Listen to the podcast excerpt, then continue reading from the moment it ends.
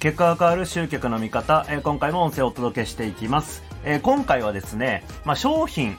とかを、まあ、あなたが作ってね、売る時もあると思うんですけれども、まあ、どうやったらその売れるね、メッセージになっていくのか、そのセールストークだったりとか、セールスレターが売れるメッセージになるのかっていう話をちょっと今日しようかなっていうふうに思うんですけれども、うんと、一つね、あの、伝えたいっていうか話したい事例があるんですけれども、まあ、今日の話にすごく密接に繋がってるんですね。で、これはちょっとコロナ禍の話なんですけれども、まあ、あの当時って、あのー、まあ、いわゆるテレワークっていうものがすごく広まりましたよね。まあ、当然出社できなくなるんで。で、その時に何が起きたかっていうと、うんと、まあ、やっぱりそのオフィスの存在っていうのがどうなっていくんだっていう状態だったじゃないですか。まあ、今現在は結局なんかね、あの、テレワークでうまく回っていたけれども、結局管理の問題だったりとか、その、後進後、え後輩の育成だったりとか、OJT 的なね、問題とかもあったりするんで、まあ、結局出社に戻っちゃったっていう企業ももちろんたくさんあるんですけどれども、まあ、それでも、ね、その後一部の企業ではテレワークがそのまま継続されてとかっていうのあったりするじゃないですか。で、その当時は人が来なくなるっていうのがあって、で、かつテレワークでもなんか業務回るなっていうのに気づいた企業が、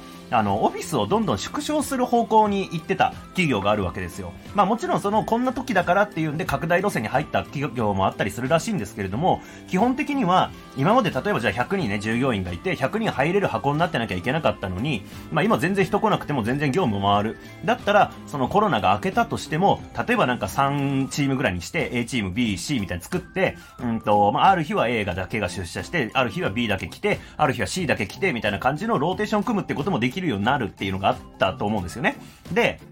そうなった時に、やっぱりまあ、賃料ってね、あの、固定費ですから、会社からすれば削りたいですよね。だから、まあ、ちっちゃいオフィスに移動するとかっていうところがあったと。で、そんな中、まあ、テレビ CM で流れていたのが、三井不動産のね、新 CM、まあ、その当時の新 CM だったんですけれども、あのー、何が、何を言ってたかっていうと、そのコロナ禍でね、オフィスに対する価値観変わってきてる中で、あの、私たちは、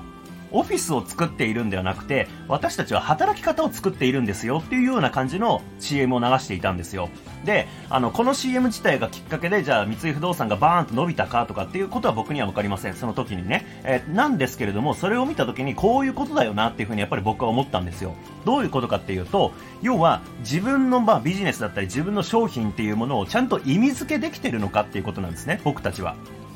そう。まあ、要は、うんと、例えばじゃあ僕のね、業界で言うと集客できるようになりますみたいな商品ってたくさんあるじゃないですか。で、ほとんどの人、まあ、特に相談に来てくれるような方だったり、売上の伸びや悩みをしてるような方々って、まあ、何をしちゃってるかっていうと、集客に悩んでいるんだったら、この新しい方法をやれば集客できるようになりますよ。この方を試してみたら、あの、売上アップしますよってことを言ってしまってるんですよ。要は、その意味付けとしては、集客をする方法として、その商品を売ってるんですよね。まあ、当然っちゃ当然なんですよ。だって集客の方法を教えてる商品なんで。なんですけれども、これってみんながやっているんですよね。集客できないならこの方法をやってください。売上アップしたいならこの方法をやってください。これはみんなが言ってることなんです。だから重要になってくるのは意味付けだってことなんですね。意味付け。商品の意味付けです。で、えっと、まあ、僕自身の例を言うと、2019年独立した当初ですね、僕が掲げていたそのビジネスの僕の意味付けとしては、僕は真面目な起業家が正当な成果を得られる、その状況を作るために、えビジネスをしているんだっていうのを打ち出しました。まあ、それをメルマガでも書いていたし、まあ、なんなら今の、うんと、バックナンバーブログとして昔使っていたブログ、そのまんまね、あの、ほぼほぼ放置状態になってますけども、そこ見に行っていただけると、あのー、まあ、そのヘッダーの部分にね、そういう風な文言書かれています、未だに。そう。まあ、それどういう意味かっていうと、要は、なんか、まあ、独立前からいろんな起業家さんとかを見てきたわけですよ。講座に来てくれてる人とかね。で、なんか、すごくちゃんと勉強して、いろんなね、自己投資もしているけれども、売り上げ伸び悩むタイプの人と、うんと、まあ、要はいろんなところにね、顔出してるんだけど、売り上げ伸びないタイプの人と、うんと、まあ、サクッとね、売り上げ伸ばしていくタイプの人とっていうのが、やっぱどうしても分かれてるのを見てて、何なんだろうなと思ってたんですけども、まあ、その時に思ったのが、まあ、結局その基本的なことできてるかどうかっていう部分だなっていうのを、すごく、まあ、これもつまんない結論ですよ。基本ができてるかどうかなんていうのは。まあなんですけども、やっぱ実際あるわけですよ。例えば最新のノウハウを学ぶとかなんとかっていうのでいろいろ通うけれども、じゃあそれを使いこなすためのスキルってちゃんとあるんですかっていうこと。例えばコピーのスキルだったりとか、まあリストを獲得するためのスキルだったりとか、まあもっとちょっとレベル低いこと言うと、うんとネットに対してアレルギー持たずに、なんかすごい普通に手動かせるのかとか、作業レベルでね、作業できるのかとかっていう、そういう基礎的なスキルっていうのがやっぱりない人っていうのは、どんないい話聞いても使いこなせないで終わってるよなっていうふうに思ったんですね。だからこそ僕は真面目な起業家、しっかりと勉強して自己投資をしてやってる人たちが成果を出す。そのために僕はベーシックなスキル、コピーだったりとか、まあそういう基本的なマーケティングの知識とか、そういったものをお伝えしていく人間なんですよっていうのを打ち出したんですよね。で、結局、その僕が売っている商品って、例えばセールスライティング学びましょうとか、えー、まあ、うん、リスト獲得の方法を学びましょうとか、集客の方法を学びましょうとか、販売の方法を学びましょう。これってみんなが売ってる商品だけれども、意味付けを変えているんですよね。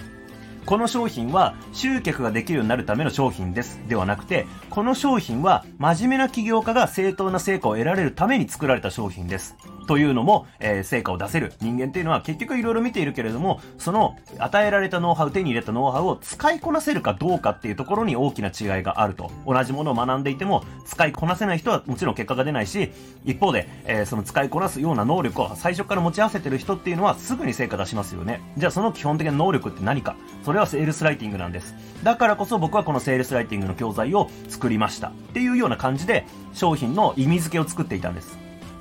うん。で、まあ今ではちょっとあんまりね、その発信の色が薄れてるんで、僕自身もちょっと反省しなきゃなと思っている部分ではあるんですが、まあでも基本的な路線としては僕は、そのコンテンツビジネスっていうのを中心にビジネスやってるんで、あの自分で Zoom やらなくていいとか、そういうなんかもう対面でね、人に商品売ったりするのって結構ストレスじゃないですか。知らない人と話したりするのとか。でそういうのが僕自身も嫌なんで、そんなことしないでも売り上げ作れるようになる。そのために、このスキルが必要なんだっていうような意味付けをね、まあ僕の中で結構作ったりしてるんですけども、まあそういうのをちゃんと発信していくっていうことが重要なわけですね。だからまずはちゃんと意味付けを作る。あなたの商品はそもそも何のためにあるんですかね集客をできるようになるため、これはみんなが言ってることです。もっともっと高いところ、高い視点から見たときに、あなたの商品は相手がどういう状態になるための商品なんでしょうかこういう意味付けをつけてあげることによって、あなたの商品の売りやすさっていうのは大きく変わるし、見込み客からどういう風に見られるかっていうのも大きく変わります。まあ、このあたりね、え、その、あなたのビジネスを変えるようなね、商品の意味付けっていうものをちょっと考えてみてください。まあ、これやるだけで、えー、まあ、売り上げね、本当に変わったりするんで、